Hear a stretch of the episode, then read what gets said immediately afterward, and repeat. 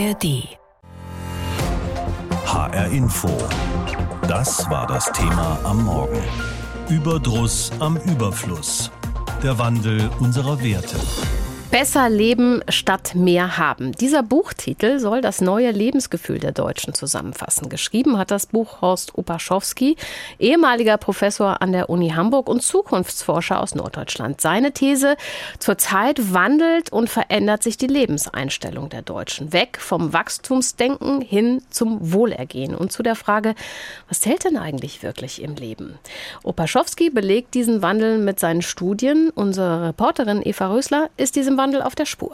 Mitte der 90er Jahre hat ein Werbeslogan einer großen deutschen Bank das damalige Lebensgefühl und Leistungsbewusstsein recht treffend zusammengefasst. Wie geht's dir? Gut. Hier? Blendend. Warte mal. Mein Haus, mein Auto, mein Boot. Mein Haus, mein Auto, mein Boot. Meine Pferde und meine Pferdepflegerin. Wer mehr besitzt, hat es besser. Was in der Werbung ziemlich überspitzt dargestellt ist, hat einige Generationen in Deutschland geprägt. Das gilt auch ein bisschen für Beate Ulreich aus Gießen. Seit mehreren Jahren pensionierte Lehrerin, hat sie zusammen mit ihrem Mann Ende der 70er Jahre gebaut. Damals, als ich jung war, war bei vielen die Idealvorstellung, ja, ein eigenes Häusle zu haben auch um unseren Kindern ein schönes Zuhause zu schaffen. Wir mussten allerdings damals auf einiges dafür auch verzichten am Anfang, auf Urlaub großen. Das hat uns aber nicht gestört. Ob das bei dem 26-jährigen Lino auch noch so ist oder wäre, er studiert BWL an der Uni in Frankfurt. Also für mich zählt erstmal ganz klar meine Wünsche verwirklichen und die liegen eher, eher in der Persönlichkeitsentwicklung, anstatt irgendwie ein Haus oder ein Auto zu haben. Damit ist Lino ein Vertreter einer neuen Generation. Deren Lebensinhalt bewegt sich weg von Besitz und den Mühen und Leistungen, die daran hängen, hin zum eigenen Wohlergehen. Ich stelle mich vor die Karriere, die ich machen möchte. Lino ist auch der Vertreter einer ganz bestimmten Generation, die einen Lebenswandel und ein Umdenken in einer Gesellschaft immer vorantreiben würde, so sagt es zumindest Zukunftswissenschaftler Horst Opaczowski. Jung, urban und gebildet und mit einem ganz anderen Wertebewusstsein. Der Besitz ist mir nicht wichtig, weil der vergänglich ist. Und ich weiß halt, ich bin, solange ich lebe, nicht vergänglich. Diese Einstellung geht weit über die Frage Besitz ja oder nein hinaus, wird philosophisch reflektiert, geht nach innen in die eigene Persönlichkeit und sieht dort den wahren Reichtum. Eine Entwicklung, die Horst Opaczowski in seinem neuen Buch Besser leben statt mehr haben auch beobachtet. Das Wertebewusstsein wandelt sich. Und ganz oben steht anscheinend der Wert Ehrlichkeit dann vielleicht nicht nur anderen gegenüber, sondern auch sich selbst. Corona, Flut, Krieg, die schlechten Nachrichten hatten in den vergangenen Jahren oft die Oberhand. Aber kennen Sie diesen Song hier? Sieh die Zukunft pink, Zukunft pink, alles gut, mein Kind, ja, alles gut, mein Kind. Alle mal schwarz, ich seh die Zukunft pink, wenn du mich fragst, wird alles gut, mein Kind. Das ist Zukunft Pink von Peter Fox, ein Hit. Und der Grund liegt wohl auf der Hand. Wir alle wollen, dass alles gut wird und wir glücklicher sind. Glücklicher nicht reicher. Besser leben statt mehr haben, das ist mehr als bloß ein Schlagwort. Für fast 80 Prozent der Menschen in Deutschland ist es das erstrebenswerte Lebensziel der Zukunft. Horst Opaschowski hat das durch viele Studien herausgefunden. Der Zukunftsforscher trägt seine Erkenntnisse in seinem neuen Buch zusammen, das sich rund um dieses Lebensmotto dreht, besser leben statt mehr haben. Liegt ab morgen in den Buchhandlungen. Vor der Sendung habe ich mit ihm gesprochen, mit dem Mann, der uns besser kennt, als wir das selbst tun. Was verstehen wir denn unter einem besseren Leben? Geben? Welche Zutaten braucht es dafür? Ja, ich glaube eine ganze Reihe. Das fängt natürlich im Nahmilieu an bei der Familie. Die Familie ist das Wichtigste im Leben und dann kommt aber auch schon der Freundeskreis und äh, die Renaissance der guten Nachbarn, die sich äh, in der Krise bewährt haben. Denken Sie an die Corona-Zeit. Da waren manchmal die Freunde weit weg, aber Die Nachbarn waren da, wenn sie gefordert wurden. Natürlich gehört zu diesem Sozialen auch äh, manches andere, das persönliche Engagement für andere da sein, anderen helfen, Hilfsbereitschaft zeigen, ehrlich miteinander umgehen. Sie sehen schon, äh, dass besseres Leben nur bedingt etwas mit mehr Geld und mehr Gütern zu tun hat. Sie haben Corona schon angesprochen. Die letzten Jahre waren ja nicht nur davon geprägt, sondern auch von Krieg, von Umweltkatastrophen wie der Flut zum Beispiel. Ja. Ist das auch ein Grund für den Wertewandel und dass wir weg wollen von dem immer mehr haben? Äh, ja, also natürlich, der Wunsch war schon immer da. Also äh, man kann das ja nicht unendlich steigern, so wie beim Luftballon. Der Luftballon sagt, Wachstum ist schön und platzt dann schnell. Nein, so, so geht es im, im Leben nicht. Es ist nur so, die Krise hat die Sensibilität der Menschen gefördert. Sie sind sozial sensibler geworden und fragen sich, äh, wo soll das Ganze eigentlich hinführen und entdecken auf diese Weise die Lebensqualität wieder, die Lebensqualität ist ihnen wichtiger als der Lebensstandard. Wissen Sie, was nützt Ihnen ein Penthouse irgendwo am See, wenn keiner kommt und Sie besucht?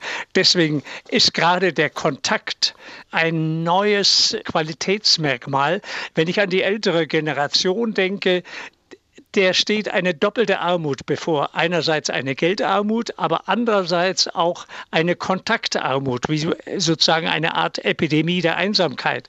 Das alles will man umgehen, wenn man sich äh, darum bemüht, ein besseres Leben zu führen und zu gestalten. Also ich fasse mal zusammen, mehr Familie, Freunde, Freizeit, weniger Shopping, Arbeit und Auto. Äh, Sie haben ganz viele Menschen äh, befragt aktuell. Ist das äh, nur ein Trend oder hat sich die Gesellschaft wirklich wirklich nachhaltig verändert oder ist dabei, sich zu ja, verändern?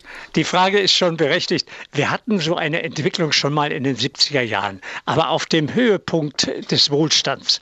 Und man sagte, jetzt kommt eine Generation der Postmaterialisten. Die wollen vom Materiellen immer weniger wissen. In Wirklichkeit war es so, die waren richtig satt und fragten, was kann ich eigentlich sonst noch mit mir machen. Jetzt ist es eine andere Geschichte. Jetzt merken plötzlich die Menschen, äh, dass das Geld knapp wird und dass sie anders haushalten müssen. Und deswegen sagt die überwiegende Mehrheit der Deutschen, ich bin bescheidener geworden. Ich bin maßvoller im Konsum. Und das Entscheidende ist jetzt, Sie betrachten das nicht als Verzicht, als mhm. reine Notmaßnahme, sondern Sie sagen, ich vermisse nichts. Also auch mit weniger kann man gut und manchmal sogar besser leben. Die Welt ist ja nun voller Probleme, machen wir uns nichts vor. Eigentlich gibt es genügend Gründe, pessimistisch in die Zukunft zu blicken. Jetzt haben Sie aber auch herausgefunden, dass über 90 Prozent der Jüngeren mit Zuversicht aufs Morgen gucken. Sie sehen sozusagen die Zukunft pink. Wie passt das zusammen? Sind die weiter als die ältere Generation? Ja, wahrscheinlich ist es schon immer ein Merkmal der jungen Generation gewesen, die ganz hoffnungsvoll in die Zukunft schaut. Jetzt aber gerade in der Krise hat sich diese Generation fast bewährt und äh, sie sagt, äh, ich will das Beste aus meinem Leben machen. Sie ist keineswegs idealistisch, eher realistisch. Sie sagt, ich kenne all die Wirtschaftskrisen, die Gesellschafts-, die Umweltkrisen und dennoch blicke ich positiv positiv in die Zukunft, ja optimistisch. Das ist also ein realistischer Optimismus, der bei der Jugend dominiert. In dem kleinen Staat Bhutan, da gibt es da ja. sozusagen das Bruttonationalglück. Ähm, da sind viele Menschen fasziniert von, zum Beispiel unser Bundeskanzler. Brauchen wir in Deutschland auch so ein Konzept? Ja, es wird eigentlich höchste Zeit. Äh, dieses immer mehr äh, funktioniert nicht mehr und die Steigerung äh, äh der materiellen Güter hat die Menschen um keinen Deut Deut glücklicher und zufriedener gemacht. Und deswegen glaube ich, müssen wir Wohlstand neu definieren. Und das habe ich in dieser Zukunftsstudie eben nachgewiesen äh, durch Repräsentativbefragung. Und da zeigt sich eben, dass äh, das BIP auch ökologische Aspekte beinhalten müsste, auch soziale, gesellschaftliche, individuelle, die werden alle ausgeblendet. Wissen Sie, ich überspitze es etwas. Wenn Sie heute Schweine züchten, dann steigern Sie das Bruttoinlandsprodukt. Wenn Sie aber Kinder erziehen, dann ändert sich überhaupt mhm. nichts Das heißt, das, das wird in, in diesem Maßstab gar nicht berechnet. Und deswegen sagt nicht nur das Wirtschaftsministerium, selbst die EU fängt jetzt an zu sagen, wir müssen Wohlstand anders definieren, nämlich als Wohlbefinden und als Wohlergehen, als Wohlergehen der Menschen, aber natürlich Wohlergehen auch des Landes. HR Info das Thema. Diesen Podcast bekommen Sie jeden Werktag in der App der ARD Audiothek. Stellen Sie sich mal folgende Situation vor. Sie sitzen auf einem Segelboot, dümpeln in der Sonne vor, sagen wir mal, einer griechischen Insel. Es geht eine leichte Brise. Sie trinken ein kaltes Getränk, genießen die Stille und dann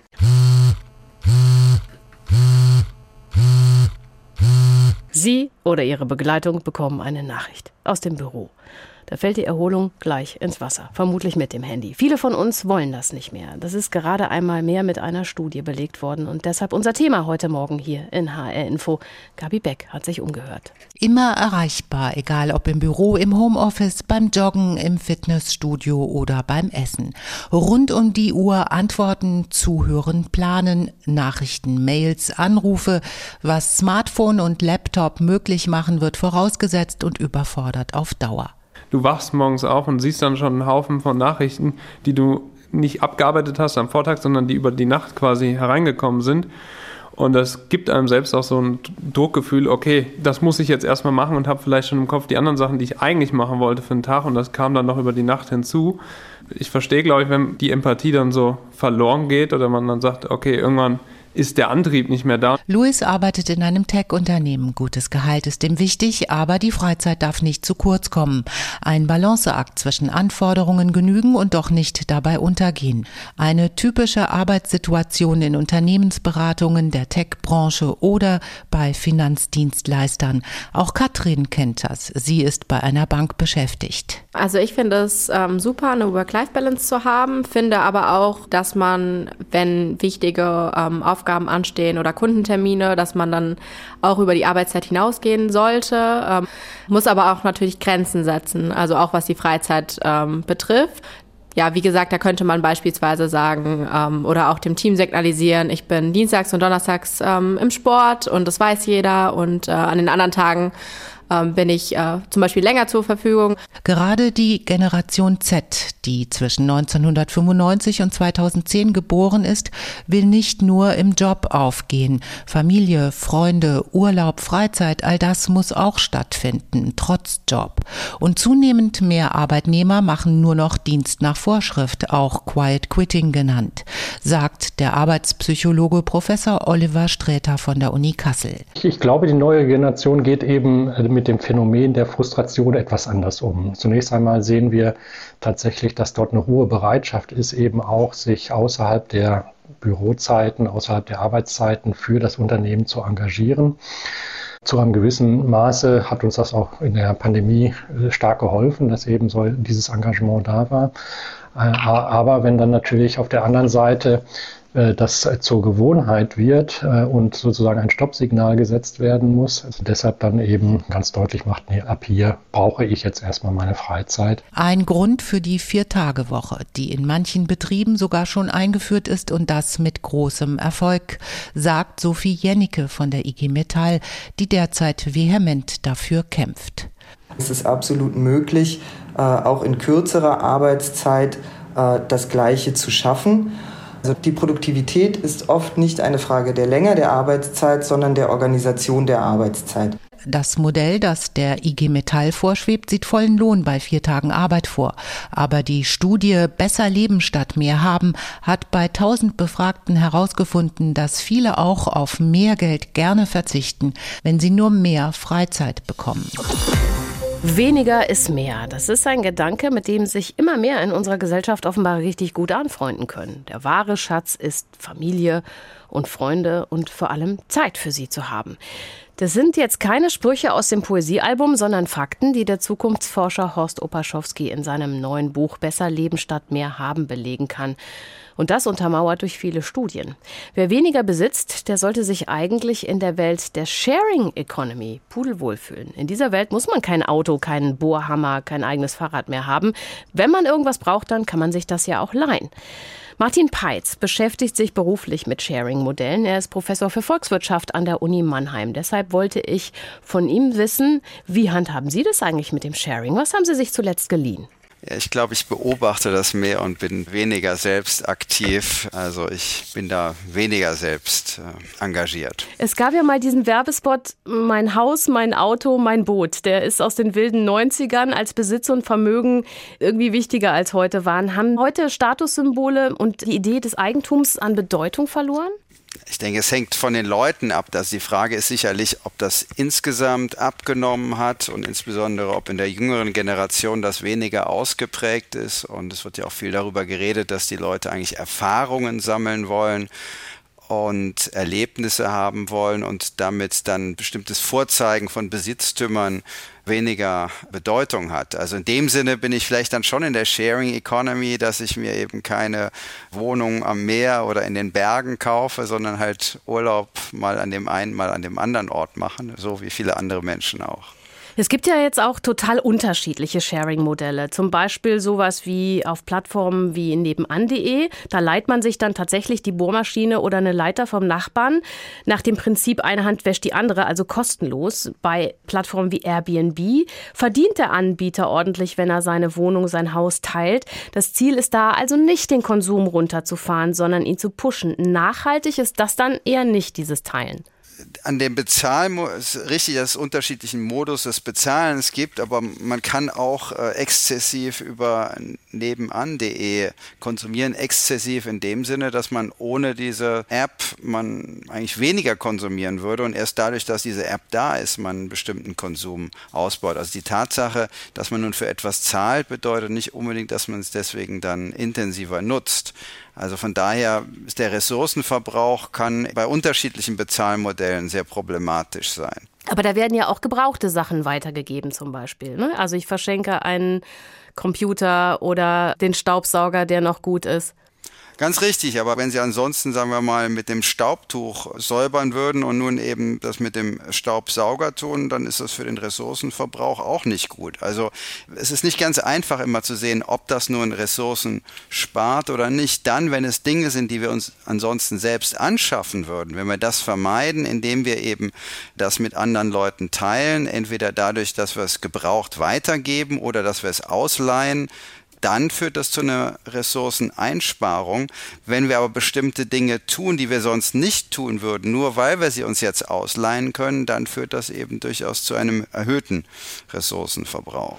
Guck mal auf die großen Dinge. Das Auto ist ja offenbar immer noch des Deutschen liebstes Kind. Volkswagen hat im letzten Winter seine Carsharing-Sparte verkauft. Mercedes und BMW sind schon vor rund einem Jahr ausgestiegen. Nur 0,4 Prozent aller Pkw, die über unsere Straßen fahren, sind Sharing-Autos. Da ist der schöne Sharing-Gedanke schon gescheitert, oder? Also, ob er dauerhaft gescheitert ist, das kann ich nicht beurteilen und das müssen auch diejenigen, die diese Modelle dann selbst anbieten, entscheiden, ob sie da eine Zukunft sehen. Ich denke, da kann auch die öffentliche Hand natürlich, die Kommunen können flankieren. Also wenn sie das Carsharing ausbauen wollen, dann können eben äh, auch Parkplätze eingespart werden.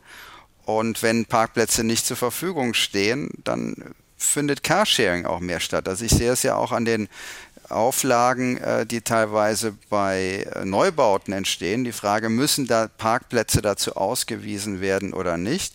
Wenn die eben nicht ausgewiesen werden, dann ist der Anreiz, dann auch ein eigenes Auto zu haben, durchaus geringer, weil man eben sich ja darum kümmern muss, wo man dann das Auto dann am Ende parkt. Und wenn stattdessen ein funktionierendes Carsharing-Modell vorhanden ist, dann kann das funktionieren. Also das Problem, glaube ich, ist, dass man da eine kritische Masse braucht, damit das Carsharing Carsharing auch gut funktioniert.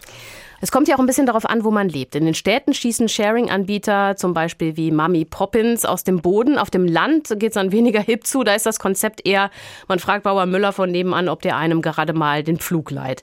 Kann das Konzept des Teilens überall gleich gut funktionieren, in der Theorie zumindest? Die Frage ist ja, glaube ich, wenn wir uns die jetzigen Modelle anschauen, wenn wir meistens über solche digitalen Apps reden, dass das ja insbesondere für die Leute relevant ist, die ansonsten niemanden in der Umgebung haben, den sie fragen könnten. Mhm. Also wenn ich gute Freunde habe und weiß, dass die bestimmte Dinge haben, dann kann ich die fragen und das konnte ich auch in der Vergangenheit.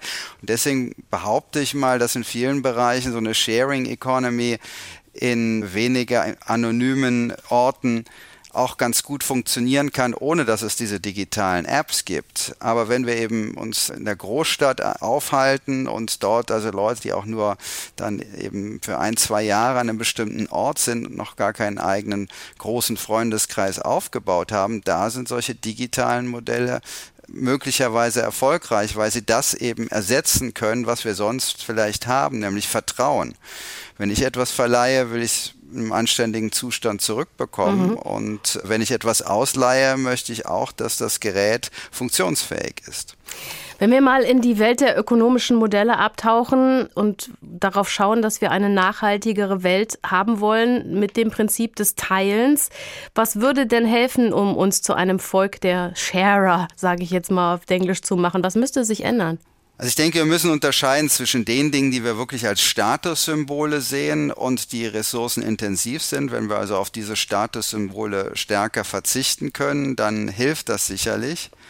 Wenn es nur um Dinge des täglichen Gebrauchs geht, glaube ich, dann müssen wir uns einfach überlegen, sind wir vielleicht auch bereit, bestimmte Dinge, dass wir eben dann etwas nicht sofort haben, sondern wenn wir es ausleihen, es eben etwas dauert, bis wir das Gerät dann in der Hand halten, ob wir damit dann ganz gut umgehen können. Also ich denke, es ist auch schon sowas wie ein Kulturwandel, den man da braucht. Man muss also seine Einstellung dann eben auch hinterfragen und sich überlegen, ob man eben für jede Anwendung auch immer das Gerät selbst vor Ort haben muss. HR Info. Das Thema. Wer es hört, hat mehr zu sagen.